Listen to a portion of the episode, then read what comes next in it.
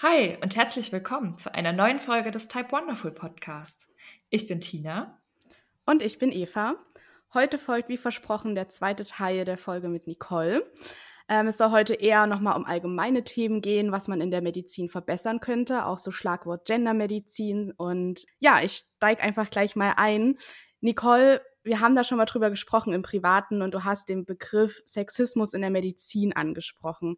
Was genau hast du damit gemeint und was müsste sich alles ändern im Bereich der Medizin?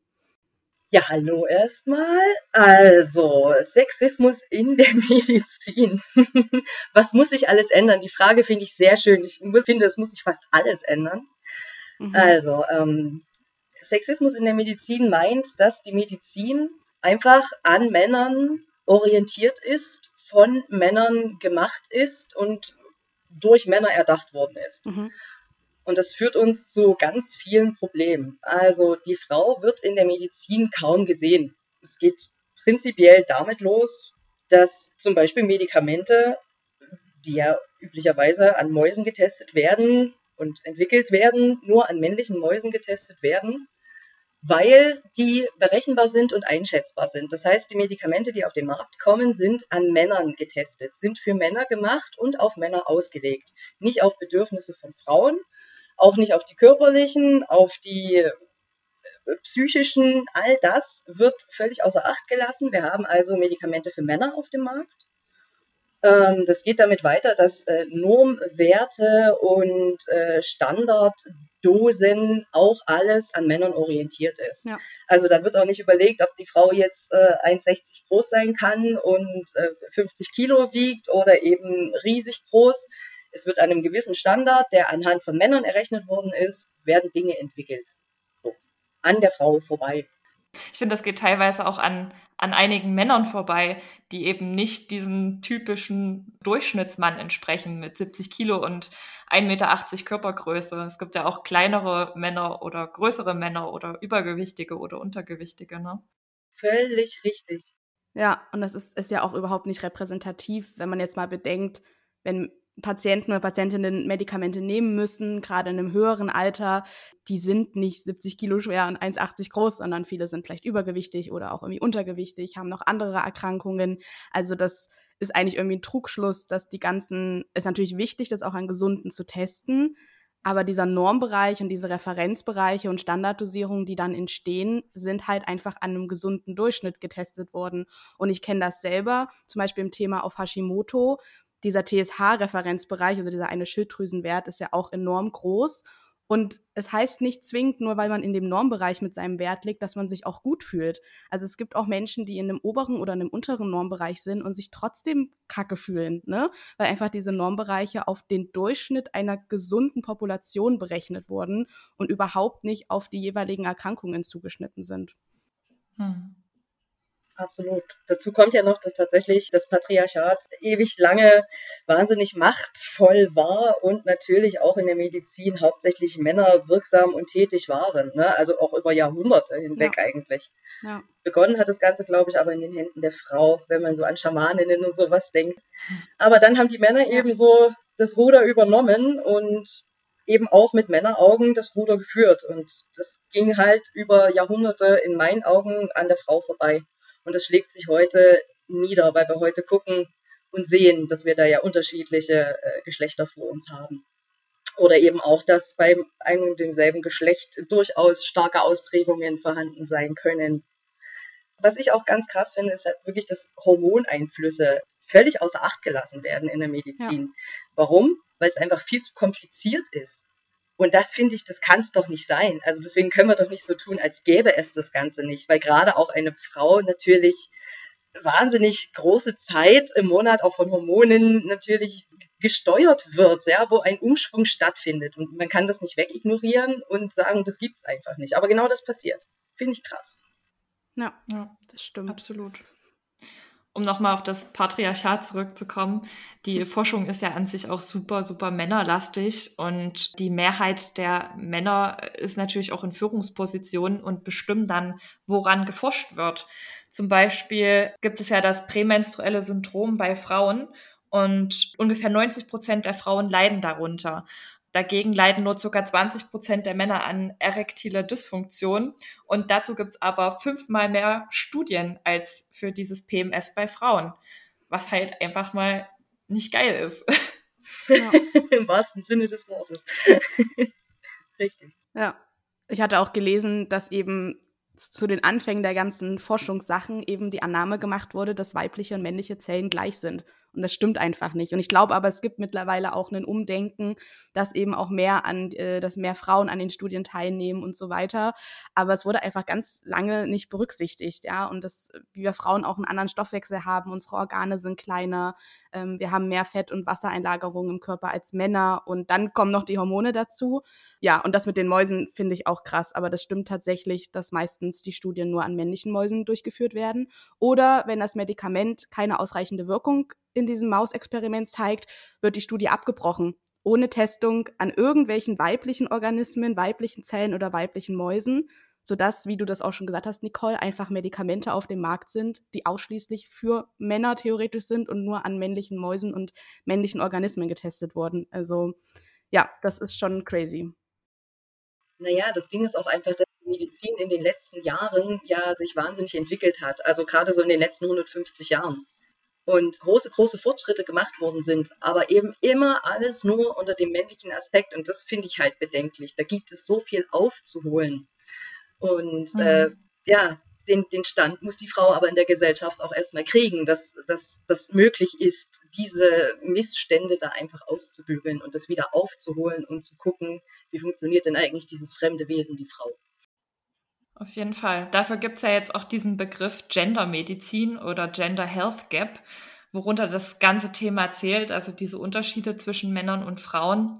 Wir haben es ja gerade schon kurz angesprochen, Frauen sind einfach sowohl anatomisch als auch ja, an sich einfach anders aufgebaut als ein Mann und verstoffwechseln zum Beispiel Medikamente viel langsamer als eine männliche Person, brauchen geringere Dosierungen oftmals und sind auch häufiger von Nebenwirkungen betroffen dann ist es natürlich auch so, dass Frauen eher vor Infektionskrankheiten geschützt sind durch das Östrogen und leiden oder sterben aber auch mehr an Herz-Kreislauf-Erkrankungen im Gegensatz zu Männern. Die wiederum haben häufiger Krebs und auch der Testosteronspiegel von Männern hat natürlich eine gewisse Wirkung auf deren Organismus und äh, das wirkt sich zum Beispiel nicht ganz so positiv auf die Immunzellen aus, weswegen sie auch öfter an Infektionskrankheiten leiden oder auch zum Beispiel einen schwereren Verlauf bekommen können bei Covid-19. Und sie sind auch häufiger von Erbbeerkrankungen betroffen, die äh, vor allem über das X-Chromosom vererbt werden, weil sie halt nur eines haben im Gegensatz zu uns Frauen. Genau. Und so sieht man, gibt es halt enorme Unterschiede, die oft halt gar nicht wirklich beachtet wurden bisher in der Forschung. Wie gesagt, da gibt es jetzt mittlerweile ein Umdenken. Es gibt, glaube ich, auch mittlerweile einige Professorinnen oder Professoren für den Bereich Gendermedizin, aber auf jeden Fall sind das noch nicht so viele. Ich habe gestern mal gegoogelt. Ja, dann gibt es zum Beispiel auch noch das Thema ähm, Herzinfarkt bei Frauen. Das ist ja auch so ein äh, Mythos, dass eigentlich äh, Männer mehr Herzinfarkte haben, was gar nicht stimmt, weil wie gesagt Frauen äh, mehr an Herz-Kreislauf-Erkrankungen leiden und auch versterben. Und äh, dann eben noch das Problem dazu kommt, dass Frauen oft andere Symptome haben bei einem Herzinfarkt als bei Männern. Wir haben oft nicht diese klassische Atemnot oder einen Brustschmerz, sondern kommen eher mit Rückenschmerzen zum Arzt, mit einer Magenverstimmung, mit Schlafstörungen. Und da gibt es mittlerweile ähm, äh, schon Schulungsprogramme in den Notaufnahmen, dass der Herzinfarkt bei Frauen nicht übersehen wird. Und ja, trotzdem beobachtet man auch immer wieder im Laienbereich ne, oder bei den Ersthelfern, wenn jetzt jemand auf der Straße umkippt, wenn ein 60-jähriger Mann auf der Straße umkippt, wird sofort der Notarzt gerufen, es wird sofort an den Herzinfarkt gedacht, es wird alles Menschenmögliche getan. Wenn eine Frau oder eine Oma auf der Straße zusammenbricht, dann wird erstmal oft von Kreislaufproblemen ausgegangen oder es ist vielleicht eine Unterzuckerung, die Beine werden hochgelagert. Und die Menschen erkennen oft gar nicht die Dringlichkeit, die da dahinter stecken kann. Muss ja nicht, aber es können eben auch Herzinfarktsymptome sein und es muss nichts harmloses sein, nur weil es eine Frau ist. Und das beobachtet man aber immer wieder und da muss unbedingt ein Umdenken stattfinden, dass natürlich auch Frauen Herzinfarkte haben können oder andere schwerwiegende Erkrankungen. Ja, und ich habe auch gelesen, dass Schmerzen als Symptom weniger ernst genommen werden von Ärzten und Ärztinnen, wenn der Patient weiblich ist. Also wenn es eine Frau ist, die zum Arzt kommt, werden Schmerzen als weniger stark oder gefährlich eingestuft, als wenn es ein Mann ist. Was ich auch krass finde.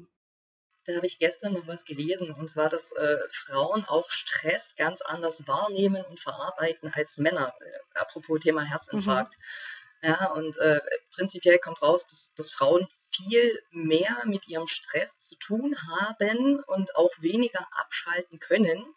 Und auch da aber wieder überhaupt nicht drauf eingegangen wird. Ne? Und da sind wir auch wieder bei dem, was wir letzte Woche hatten, dieses, ja, sie sind ja jetzt Mutter. Ja, sie sind ja eine Frau. Das ist ja normal. Und das ist eben genau das, was Eva auch gerade sagte. Ne? Als wäre das normaler oder ungefährlicher, wenn eine Frau auf der Straße umkippt.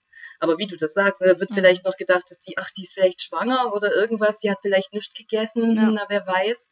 Ja, da wird an alles gedacht, aber dass das ein Herzinfarkt sein könnte, da wird überhaupt nicht irgendwie dran gedacht. Aber schön zu hören, dass es jetzt hier in Notfallambulanzen da schon Programme gibt, weil vieles wird dann auch als Magenverstimmung abgetan bei Frauen. Also gerade ja. auch jüngere Frauen betrifft das halt öfter mal und wird oft nicht ja. erkannt. Und das ist furchtbar. Ja. Ja, und eben auch im Umkehrschluss bei die Frage, würde man das einem Mann unterstellen? Und das ist ja wirklich oft nicht so. Ich glaube, zu Männern wird weniger gesagt, hm, vielleicht liegt es bei ihnen am Stress oder haben sie vielleicht heute einfach nichts gegessen oder so. Das sind ja schon mhm. eher weiblich assoziierte Aussagen, die eher an Frauen gerichtet äh, werden, was eigentlich super schade ist. Ich meine, auch ein Mann kann Kreislaufprobleme haben, aber bei Frauen wird es eben oft gleich darauf geschoben. Ja. ja. Es ist so ein Abtun es ist ein Abtun, ne? ein draufschieben genau. und gleichzeitig das aber gar nicht angehen oder gar nicht betrachten. Ja, dieses, ach ja, das liegt am Stress. Ja, aber dass der Stress eben auch nochmal was mit einem macht und alles dann nochmal verschlimmert und angegangen werden müsste oder dass irgendwo an irgendeiner Stelle was passieren müsste. Nö, da wird bei Frauen auch lange zugeguckt, wenn gewisse Blutwerte schlecht sind oder so. Das ist eben der Stress. Und das darf es nicht sein. Ja. Da muss dahinter geguckt werden und da muss auch von allem ausgegangen werden. Ja, die Frau ist nicht das anfälligere Wesen. Das ist ja auch jahrelang immer wieder so in der Wahrnehmung gewesen. Ja, die, die schwache Frau, das anfällige Wesen. Mhm. Ja, nein.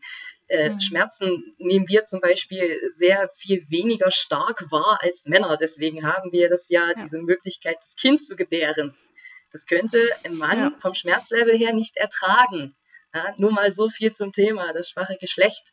Und gerade deswegen muss halt geguckt werden. Es ist doch so, die Frau hält ja auch vielleicht ab und zu mal ein bisschen mehr ab. Und wenn sich der Stress dann noch mehr niederschlägt, dann muss man einfach schauen, wie da geholfen werden kann. Und da kann es nicht helfen, das ist es, ja, da gucken wir jetzt zu. Ja, absolut. Du hast ja auch vor uns gesagt, dass viele Sachen in der Medizin auch von Männern entwickelt wurden. Das ist in der Technik tatsächlich auch oftmals so. Was natürlich auch wiederum historisch bedingt ist, dass hauptsächlich Männer früher äh, auch in der Technik gearbeitet haben als Ingenieure und so. Und das natürlich alles auch immer mit Blick eines Mannes entwickelt haben. Zum Beispiel äh, die Dummies bei Autotestungen. Die Norm-Dummies haben nämlich normalerweise eine Statur eines durchschnittlichen Mannes. Und zum Beispiel Kinder oder über- oder untergewichtige Personen oder halt auch Frauen fallen da einfach raus und wird einfach nicht getestet. Und Frauen sind halt einfach nicht einfach nur kleinere Männer, sondern haben halt eine andere Statur, sind meistens kleiner. Ich glaube, bei einem Crash geht es auch darum, dass bei Frauen die Kräfte einfach anders wirken, dass an anderen Punkten mehr äh, mechanische Kräfte wirken als bei einem Mann zum Beispiel und äh, die ganze Anatomie da zum Teil eine andere, ein anderes Zusammenspiel hat, als wenn der Aufprall bei einem männlichen Körper stattfindet. Ja, und was auch super krass ist, dass wir schon seit Jahren wissen, dass Frauen bei Autounfällen äh, eher verletzt werden als Männer. Und es gibt da auch schon Berichte, äh, wie der EU-Bericht aus dem Jahr 2013, der besagt hat, dass sie zu 47 Prozent wahrscheinlicher eine schwere Verletzung von einem Unfall davontragen, im Gegensatz zu Männern. Und das mit einem Gurt und der gleichen Körpergröße und dem gleichen Gewicht und Alter. Also es stimmt quasi alles überein, nur die Frau wird halt zu 47 Prozent wahrscheinlicher schwer verletzt. Krass. Und das ist schon echt krass. Eva, ist es nicht so, dass, dass die Organe vielleicht anders liegen? Dass das ein bisschen anders verteilt ist und dass deswegen manchmal einfach auch. Nee, hm. Vielleicht der Schwerpunkt auch, oder? Ja, genau. Ich glaube, diese ganzen, sozusagen, diese ganzen Dreh- und Angelpunkte und Schwerpunkte, wo die Kraft im Maximum drauf trifft, ist halt anders als bei einem Mann. Ich glaube, die Organe liegen jetzt nicht per se anders, das nicht. Mhm. Aber wir haben natürlich eine andere, eine andere Fettverteilung und eine andere Körperhaltung und ja, ja einfach andere, andere Aufprallwinkel dann auch, wenn es halt mhm. halt um den Unfall geht. Das sind ja Crash-Tests. genau. ja. ja. Und zusammenfassend kann man jetzt dazu sagen, es gibt halt Stand heute kein einziges Zulassungsverfahren für Autos in der EU, das einen Test an einem weiblichen Crash-Dummy vorgibt, was schon echt, echt krass ist. Und ja. eigentlich sollten wir heute schon auf dem Stand sein, dass wir zumindest zwei verschiedene Crash-Dummies haben und also einen weiblichen und einen männlichen. Und eigentlich auch noch für Kinder, bin ich der Meinung, sollte es da was Stimmt. geben. Ja. Aber es wird auch schon daran gearbeitet. Zum Beispiel gibt es in Schweden eine Frau, und zwar Astrid Linder, die arbeitet daran, das zu ändern und entwickelt aktuell den ersten Crash-Dummy. Der heißt Eva Ritt und äh, der soll quasi die durchschnittliche Frau wiedergeben und hoffentlich in Zukunft auch genutzt werden. Mhm. Ich, ich glaube sogar, dass der schon fertiggestellt ist, aber gerade noch nicht genutzt wird, weil es einfach natürlich diese Standard-Dummies gibt, die viel besser erhältlich sind und ja. ähm, eben das keine Verpflichtung ist, an weiblichen Crash-Dummies die Tests durchführen zu müssen für ein Unternehmen. Ich glaube, es gibt ein paar einzelne Tests, wo es das auch gibt. Das habe ich ähm, gestern auch gelesen. Und das Witzige ist dann daran aber, dass das sogenannte 5-Perzentil-Dummies sind. Das heißt, das sind weibliche Dummies, aber die sind in der Körperstatur so, dass im Durchschnitt nur noch 5% aller Frauen kleiner sind. Also das sind besonders kleine Dummies, sozusagen eine besonders kleine Frau. Da ist nicht der Durchschnitt abgebildet, sondern eine mhm. kleine Frau, was schon wieder überhaupt keinen Sinn macht, weil, wie gesagt, 95 Prozent oder 90 Prozent größer, schwerer und wieder anders in der Statur sind als dieser eine Dummy, mit dem dann wahrscheinlich ja. ein Pupse-Test durchgeführt wird und auch nicht alle Tests. Ja, also es ist wirklich einfach krass. Ich habe da gestern, ist mir wirklich die Kinnlade runtergefallen. Da fragt man sich echt, wer sich sowas ausdenkt, ne? Wer da, da drauf kommt. Männer. Männer. Nein. Ja, wir wollen ja auch nicht gegen, gegen Männer jetzt die ganze Zeit bashen. Das Schöne ist auch, dass ja gerade auch so etwas wie ein Auto an den, äh, an den Maßen eines Mannes äh, konstruiert worden ist. Ja, also so, ja. so ein Lenkrad oder, oder wo die Pedalen sind und auch das mit dem Gucken. Also wie gucke ich denn aus dem Auto raus, ist natürlich nur an Männern orientiert. Und da kann man sich natürlich schön lustig drüber machen, dass eine Frau nicht einparken kann. Ja, aber das Auto bietet der Frau auch gar nicht so den Einblick, manchmal wie dem Mann, höchstwahrscheinlich. Und dann ist es natürlich besonders schön, dass der Crash Test Dummy auch noch am Mann orientiert ist und die Frau sozusagen am besten nur mit dem Fahrrad unterwegs sein sollte. Was nicht ungefährlicher ist. Nee. Ja. ja, also wir sehen und lernen, dass äh, vieles tatsächlich noch sehr von Männern bestimmt ist in den technischen Bereichen und im medizinischen Bereich. Und gerade im medizinischen Bereich ist es auch nicht so einfach, glaube ich, für Frauen karrieremäßig aufzusteigen. Es gibt noch krasse Hierarchien in den Krankenhäusern. Da habe ich gestern auch mal ein bisschen rumrecherchiert. Es gibt mittlerweile ein Umdenken und es löst sich hoffentlich auch langsam auf. Aber es ist immer noch so, dann, wenn man mal bedenkt, dass in den letzten Jahren circa 70 Prozent Frauenanteil unter den Medizinstudierenden herrscht, ne? also es kommen Unmengen Frauen gerade nach, schon seit Jahren, dass aber trotzdem der Frauenanteil in höheren Positionen unglaublich gering ist. Also an den Universitätskliniken haben wir ungefähr ein Drittel Oberärztinnen, zwei Drittel sind Männer das war Stand 2016. Dann geht's aber noch weiter. Also leitende Oberärztinnen gibt's dann circa nur noch 12 Prozent und Chefärztinnen äh, 10 Prozent. Also nur jeder zehnte Chefarzt ist eine Frau.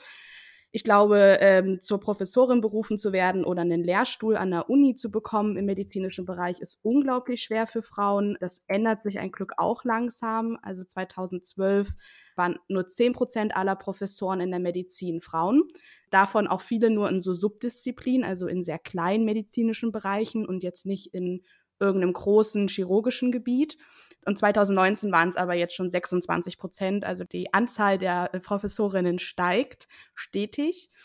Genau, was ich auch krass fand, jetzt nochmal im Bereich Chirurgie. Es gibt insgesamt nur 39 Chefärztinnen in der Chirurgie in den alten Bundesländern und nur sieben in den neuen Bundesländern ähm, was ich schon auch krass finde, dass es einfach sehr männerdominiert ist. Und 40 Prozent dieser Chefärztinnen hat gesagt, sie sind die einzige Frau in ihrem Chefarztkollegium. Also man muss sich dann ja auch weiterhin noch als einzige Frau in ihrem Umfeld und auf ihrer Ebene durchkämpfen und haben überhaupt keine Kolleginnen, die irgendwie damit helfen und irgendwie die gleichen Positionen innehaben.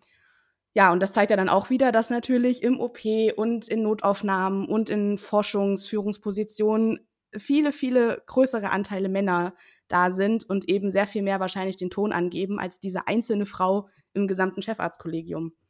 Völlig absurd, wenn man sich vorstellt, dass aber alles, was den, den Ärzten hilft, äh, größtenteils dann doch wieder weiblich ist. Ne? Also ich äh, spreche ja jetzt so von, von mhm. Arzthelferinnen, Krankenschwestern. Also das ist ja nun auch bei Weiben nicht, dass man sagt, da ist ein ausgeglichenes äh, 50-50-Verhältnis Männer-Frauen.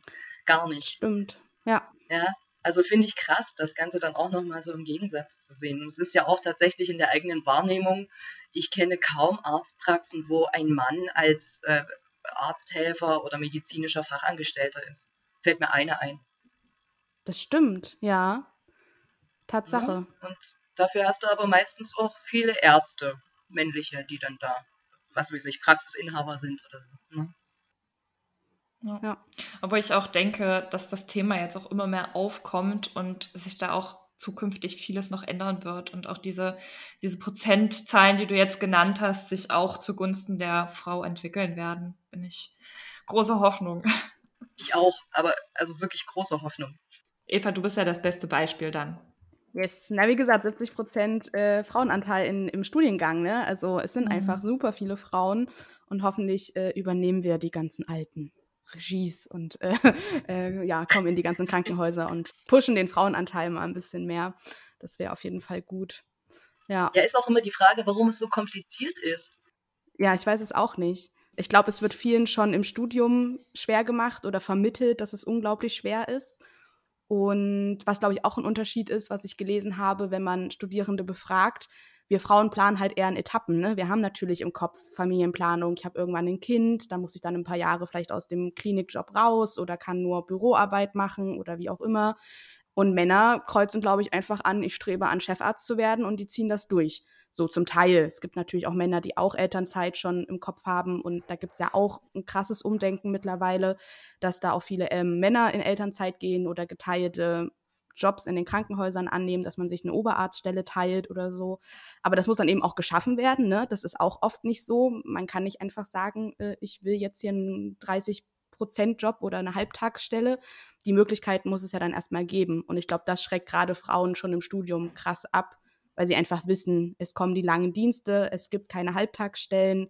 Wenn man schwanger ist, hat mhm. man ein Problem, die Männer überholen einen. Chefarzt ist irgendwie auch zu anstrengend, will ich gar nicht erst. Ja, da gibt es ja auch den Begriff gläserne Decke. Das kommt dann ja auch noch dazu, dass man eben nicht in diese Führungsposition aufsteigt. Ähm, was ich auch kenne, ist eben, dass Frauen im Arztberuf weniger ernst genommen werden. Ne? Und dass dann schon die älteren Patienten dann auch manchmal fragen, ach, ach, Sie sind jetzt meine Chirurgin und ähm, ah, sind, können Sie das denn schon? Oder dann irgendwie auch zu mir, wenn ich da als Praktikantin gearbeitet habe, ja, die ist aber jung. Oder was ich auch schon hatte, dass gerade als, als, Frau wahrscheinlich muss ich später auch oft einfach meinen Kittel anziehen, sonst wird man einfach nicht erkannt.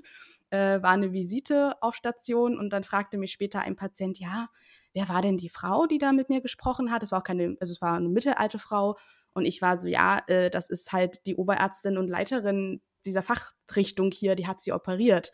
Ja, und die hatte aber kein Kittel an, die hatte einfach nur die normale Arbeitskleidung an, wurde wahrscheinlich als wahrscheinlich Schwester abgestempelt, sage ich jetzt mal so böse. Dabei war das einfach die Leiterin dieses ganzen Fachgebietes dort und des OPs und hat die ganzen Operationen selber gemacht und das hat der Patient nicht gewusst, wo ich mir dachte, krass, und das wäre, wage ich jetzt mal zu sagen, äh, nicht passiert, wenn das ein Mann gewesen wäre. Ähm, mhm. Ja, und das kommt auch immer wieder, dieses, ja, können Sie das denn? Sie sind aber noch sehr jung und ja, ja wo eben Frauen einfach in ihrer Kompetenz angezweifelt werden. Ja, da spielen halt ganz viele Stereotype auch einfach noch mit rein, ne? dass man so ein Bild von einer Krankenschwester vor sich hat und von einem Oberarzt und dass das heute ja. aber einfach auch nicht mehr äh, auf jede Person passt. Ne? Und dass ja. es heutzutage eben auch gute Chefärztinnen und Chirurginnen und was auch immer in hohen Positionen gibt. Ne? Ja. Solange es nicht mehr davon gibt, wird ja die Frau, glaube ich, jetzt auch nicht wirklich anders wahrgenommen. Ne? Also ja. mehr ja. Frauen in medizinischen Führungspositionen. Und das ist das, äh, was ich schon meinte, es, es darf nicht schwer gemacht werden. Ne? Man darf sich nicht mit der Frage quälen, wie mache ich denn das, wenn ich ein Kind kriege? Das darf nicht das Problem sein. Ne? Und da muss einfach ja nochmal neu alles aufgerollt werden und neu rangegangen werden. Es darf kein Hindernis sein. Wobei das mit den Kindern und der Elternzeit ja auch Männern schwer gemacht wird. Das muss man ja dazu sagen, ne? weil das ja noch ja. relativ neu ist. Auch wenn ein Mann das mal übernehmen wollen würde, da gibt es wohl große Schwierigkeiten für manche Männer, äh, was manchmal sogar bis hin zum Mobbing geht oder bis zum Verlust der Arbeitsstelle, einfach nur weil angefragt worden ist, ob es möglich wäre, irgendwie eine Elternzeit nehmen zu können.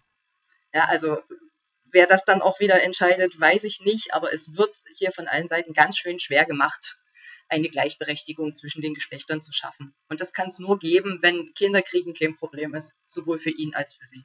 Mhm. Also austragen muss es die Frau, ja. das ist mir klar. Aber ich meine eben dann der Nachgang mit der Elternzeit und so. Ja, dass man sich vielleicht auch teilen kann, denn das geht, ja, das kann man machen, das darf man auch. Aber naja, da muss man gucken, dass das verstanden wird. Da muss noch viel passieren. Ja. Sieht man ja jetzt zum Beispiel an unserer neuen Außenministerin, der Annalena Baerbock, da war es jetzt so, dass ihr Mann seinen Job gekündigt hat, äh, um sich ah. um die ah. Kinder zu kümmern, damit sie ja ihren Job ausführen kann und sich keine Gedanken machen muss, dass, dass ihre Kinder nicht betreut werden. Das übernimmt jetzt ihr Mann für sie. Sehr schön. Da gab es doch auch solche äh, Memes im Wahlkampf, dass eben auch die Frauen vorrangig gefragt wurden, ja, wie machen Sie das dann? Wie kriegen Sie Job und Familie unter einen Hut? Und äh, ja. Sie haben doch aber Kinder. Und es wurde kein männlicher Kollege oder Gleichberechtigter gefragt. Ähm, natürlich nicht. Äh, die werden dann eher gefragt, ja, und wie wollen sie dann das Land regieren? Was haben sie für Vorstellungen? Da wird nicht gefragt, wie sie ihren, ihre Woche irgendwie mit Familie vereinigen können, also ihren Beruf und alles unter einen Hut kriegen. Also auch immer so, immer gleich so anklagend und so zweifelnd und so, ja, sind sie sicher, dass sie das hinkriegen als Frau, als Mutter, mit Familie? Ja, als ob die Verantwortung auch nur bei der Frau liegt als ob nur die Frau Eben, dafür verantwortlich ja. ist, dass die Kinder jetzt hier gut werden und so weiter. Also ich finde das eine Frechheit, dass Männer das nicht gefragt werden. Denn seit wann sind denn Väter nicht mhm. verantwortlich für das, was aus ihren Kindern wird? Ja. Ja, also hochgradig bedenklich, finde ich auch. Und das, dadurch wird es ja auch diesen Frauen in der öffentlichen Wahrnehmung so schwer gemacht. Wir nehmen halt die Annalena Baerbock irgendwie auch als Mutter wahr. Das hat ja mit ihrer beruflichen aktuellen Rolle nichts zu tun. Ja, und bei der Ursula von der Leyen ja. war das ja auch so im Fokus. Warum denn nur? Ich weiß überhaupt nicht, ob Gerhard Schröder zum Beispiel Kinder überhaupt hat. Ja, also ja. da bin ich überhaupt nicht informiert. Es wird gar nicht transparent. Ja, und das hat im Prinzip ja auch mit der, mit der Ausübung ihres Berufes nichts zu tun. Warum wird da drauf eingegangen? Richtig. Ja? Oder mit ihrer Kompetenz. Genau, mit ja. der Kompetenz. Genau, das schmälert die Kompetenz nämlich überhaupt nicht. Genau, was hat das damit zu tun? Ja, ja, Thema Kompetenzen habe ich gestern, fällt mir gerade ein, auch einen großen Artikel gelesen, glaube ich sogar im Spiegel, bei meiner Recherche, dass jetzt eine neue Studie rausgekommen ist, dass die Gefahr, wenn man als Frau von einem männlichen Chirurgen operiert wird, innerhalb von 30 Tagen nach der OP zu versterben, um 32 Prozent höher ist als bei männlichen Patienten und es auch zu mehr Komplikationen kommt. Also richtig krass. Ähm, da gibt es jetzt auch gerade ein großes Feld, was aufgeht, dass eben geschaut wird, operieren Männer anders als Frauen? Was ist da der Unterschied? Haben Frauen irgendwie mehr ein Feingefühl, gerade bei einem weiblichen Körper einer weiblichen Patientin? Oder spielen da auch Stereotype eine Rolle, die halt irgendwie in den Köpfen einfach da sind, die man bewusst mal ändern müsste? Woran liegt das? ja, und das ist auch eine große Studie gewesen. Also da wurden 1,3 Millionen PatientInnen in England äh, beobachtet sowohl auch risikoreiche als auch einfache Standardeingriffe.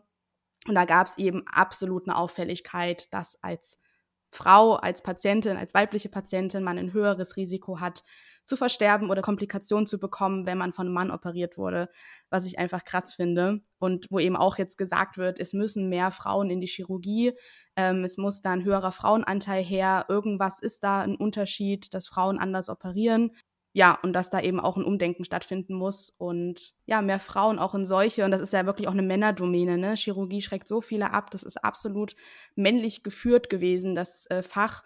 Und äh, da gibt's auch erst seit wenigen Jahren weibliche Chefärztinnen und ja, da muss unbedingt ein höherer Frauenanteil rein, dass auch die Patienten besser betreut sind. Also man sieht dann ja, dass es sich auch auf die Patienten und Patientinnen auswirkt und mhm. ähm, man da noch weiter auch einfach forschen muss. Ich finde es eh krass, dass jetzt 2021, 2022 zum ersten Mal da Studien gefühlt gemacht werden, ne? oder 2017, aber das sind alles keine alten Studien. Vor 10, 20 ja. Jahren ist man gar nicht auf die Idee gekommen, männliche und weibliche Chirurgen oder männliche und weibliche Notärzte mal in den Vergleich zu stellen. Das kommt jetzt erst alles auf, ähm, was ich auch schon krass finde, dass es eben überhaupt nicht vorher in den Köpfen war. Da sind wir wieder bei dem mhm. Thema Forschung, ist männerlastig. Ja, genau, vielleicht dachten da schon manche Leute ab und zu dran, aber ähm, es kam halt nicht zur Durchführung. Ne? Weil die Durchführung der Studie bedeutet natürlich auch, dass was geändert werden müsste. Ich meine, äh, als ich 18 war, und das war ungefähr 2005, ähm, dachte ich, ich dachte, Männer und Frauen wären gleichberechtigt. Ich habe erst im Laufe meines Lebens gelernt, dass das alles eine ganz, ganz große Lüge ist. Dass das einfach nicht stimmt. Und ich spüre es ja auch selbst. Ja. Also das ist halt wirklich gerade in der Wahrnehmung, so wie, wie gerade Männer einen wahrnehmen. Also das ist schon manchmal, da sind wir noch gar nicht so weit, wie das hier manchmal so gesagt wird, finde ich. Finde ich wirklich. Ja. Also ja. Weil, weil wirklich in den Köpfen ist noch nicht viel passiert. Das, und genau das sehen wir ja jetzt an dem Gendern. Es ist ja ein Riesenproblem. Ja, es ist ja ein ganz furchtbares Riesenproblem und jeder hat da eine Meinung dazu und sagt die auch. Und warum ist das so ein Problem? Ne? Wenn wir es wirklich mal einführen würden, würde der Kopf ja dann auch wieder anders handeln und man sieht Männer und Frauen wirklich auch als gleichberechtigt an. Aber nee, das geht nicht, weil wir haben das ja. schon immer so gemacht und wir sprechen halt alles männlich aus und fertig ist der Lack. Hm. Da wird sich gewehrt mit Händen und Füßen und das zeigt für mich ganz deutlich, dass wir hier noch einen wahnsinnig langen Weg haben, wirklich. Auf jeden Fall. Aber ich finde es auch gut, dass diese Themen jetzt gepusht werden, gerade so durch die jüngere Generation, habe ich das Gefühl. Also das Thema Gender gab es ja auch, also das gibt es schon seit 1970, ne? Also so lange Krass. wird schon darüber nachgedacht und so lange weiß man schon, dass dieses generische Maskulinum blöd ist und die Frauen in, in der mentalen Vorstellung einfach nicht widerspiegelt. Aber ich glaube, das wird jetzt erst so richtig wieder vorangetrieben. Und da ja. wird sich sicherlich auch in den nächsten Jahren einiges tun. Ich bin gespannt. Ich auch und ich hoffe. Ja.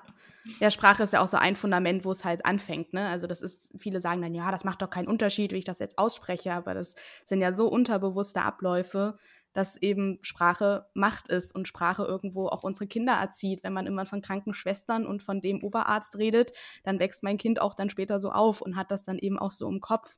Ähm, ja. Um auch noch mal kurz das von einer anderen Richtung zu sehen, fällt mir gerade ein, natürlich gibt es auch Dinge, die, die Männern schwer gemacht wird. Ne? Also so Thema Emotionen zeigen, Männer, die Depressionen haben, das wird auch oft abgetan. Männer trauen sich viel weniger zu irgendwelchen psychischen Leiden zu stehen oder zum Arzt zu gehen. Deswegen, ähm, es gibt auch Krankheiten, die eher frauenassoziiert sind, zum Beispiel Osteoporose, also äh, brüchige Knochen. Das können natürlich auch Männer haben, wird aber bei Männern viel häufiger übersehen, weil die Ärzte und Ärztinnen gar nicht daran denken, dass der Mann das auch haben kann. Ne? Oder dass irgendwie Männer auch vielleicht Hormonstörungen oder sowas haben, ähm, wird vielleicht dann auch erst viel, viel später diagnostiziert und mal untersucht, als wenn eine Frau mit irgendwelchen Symptomen kommt und dann äh, natürlich gleich gesagt wird, ja, da gucken wir mal nach ihren Hormonen. Also das gibt es natürlich auch umgedreht, ne? Männer haben, das fällt denen auch manchmal auf die Füße, auch wenn es irgendwo alles Männer gesteuert ist und Männer oft eben in diesen Führungs- und Forschungspositionen sitzen, ähm, betrifft es auch Männer in der Bevölkerung, dass sie bei manchen Dingen irgendwo benachteiligt sind oder vorverurteilt sind oder da einfach irgendwie Klischees und Stereotype herrschen. Ja, auf jeden Fall. Nicole, fällt dir noch irgendwas ein? Hast du noch nee. was, was dir auf der Seele brennt? Nee, jetzt gerade aktuell nicht. Das, äh, nee, war sehr schön. Echt sehr abschließend schön. Ja, wir haben ja auch sehr, sehr viele Themen angesprochen und vieles angerissen und es war sehr, sehr spannend, auch mal deine Meinung dazu zu hören. Also wieder vielen lieben Dank, dass du heute dabei warst und uns deine Erfahrungen äh, mitgeteilt hast. Sehr, sehr gern. Ich fand es auch sehr, sehr schön. Ähm, danke, dass du da warst, auch von meiner Seite. Und ja, ich glaube, das war jetzt ein ganz gutes Gespräch zu dritt über die ganzen, ich sag mal, Missstände oder Sachen, die sich noch ändern könnten und ändern sollten unbedingt und die auch schon angefangen haben, sich zu ändern, aber wahrscheinlich etwas zu langsam und etwas zu wenig bisher. Und ja, mal sehen, vielleicht machen wir irgendwann noch mal was zu dritt äh, und können dann ja mal uns updaten, was es so für Neuigkeiten gibt im Thema Gendermedizin, ob sich da was getan hat. Und ansonsten würde ich sagen, bis zur nächsten Folge. Danke, Nicole, dass du da warst. Immer wieder gern. Genau, auch von mir. Vielen lieben Dank. genau, und dann hören wir uns in der nächsten Folge. Bis dahin. Tschüss. Tschüss.